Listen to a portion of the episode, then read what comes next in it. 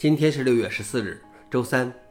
本期是银河观察第一千零三十二期，我是主持人银河老王。今天观察如下：第一条，伊朗把 FPGA 开发板变成了量子设备。上周，伊朗军方展示了其海军大学开发的量子处理算法的首款产品，它能帮助军方探测水面的扰动。但通过媒体公布的量子设备图像的分析显示，该设备可能是一款在亚马逊上出售的 FPGA 开发板 Zetherboard。在图像上，甚至可以清晰地看到该品牌名。Zetherboard 的开发板主要是用于视频处理、可重构计算、电机控制、软件加速等用途，并不具备量子比特。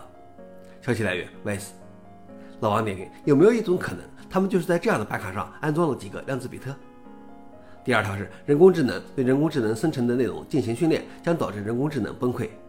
用于训练大型语言模型的数据最初来自人类来源，如书籍、文章、照片等，这些都是在没有人工智能帮助下创建的。但随着越来越多的人使用人工智能来制作和发布内容，一个明显的问题出现了：当人工智能生成内容在互联网上扩散时，人工智能模型开始对其进行训练。研究人员发现，在训练中使用模型生成的内容会导致产生的模型产生不可逆转的缺陷。他们研究了文本到文本和图像到图像的人工智能生成模型的概率分布，得出结论：从其他模型产生的数据中学习会导致模型崩溃。这是一个退化的过程，并且随着时间的推移，模型会忘记真正的基础数据分布。他们观察到模型崩溃发生的如此之快，模型可以迅速忘记他们最初学习的大部分原始数据，这导致他们随着时间的推移表现得越来越差，错误越来越多。消息来源：WinterBeat。老王点评：这让我想起了响尾蛇，一种自己吞噬自己尾巴的蛇。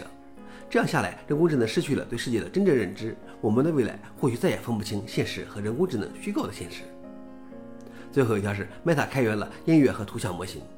Meta 公司开源发布了自己的人工智能音乐生成器 MusicGen，它可以将文字描述，例如一首八十年代流行歌曲，背景音效是重鼓声和合成基调音效，变成大约十二秒的音频。该公司没有提供用于训练模型的代码，但它提供了预训练的模型，任何拥有合适硬件的人，如十六 GB 的 GPU 都可以运行。